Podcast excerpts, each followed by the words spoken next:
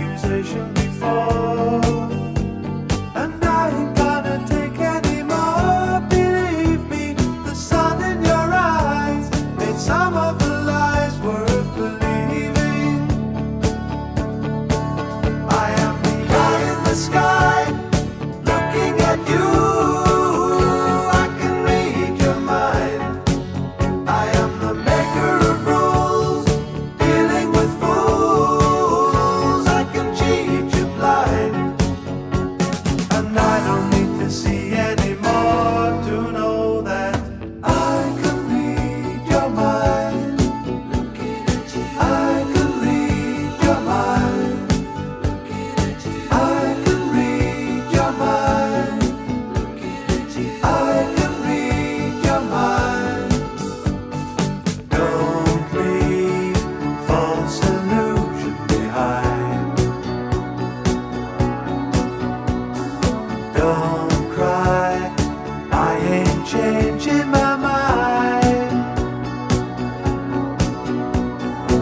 find another fool like before.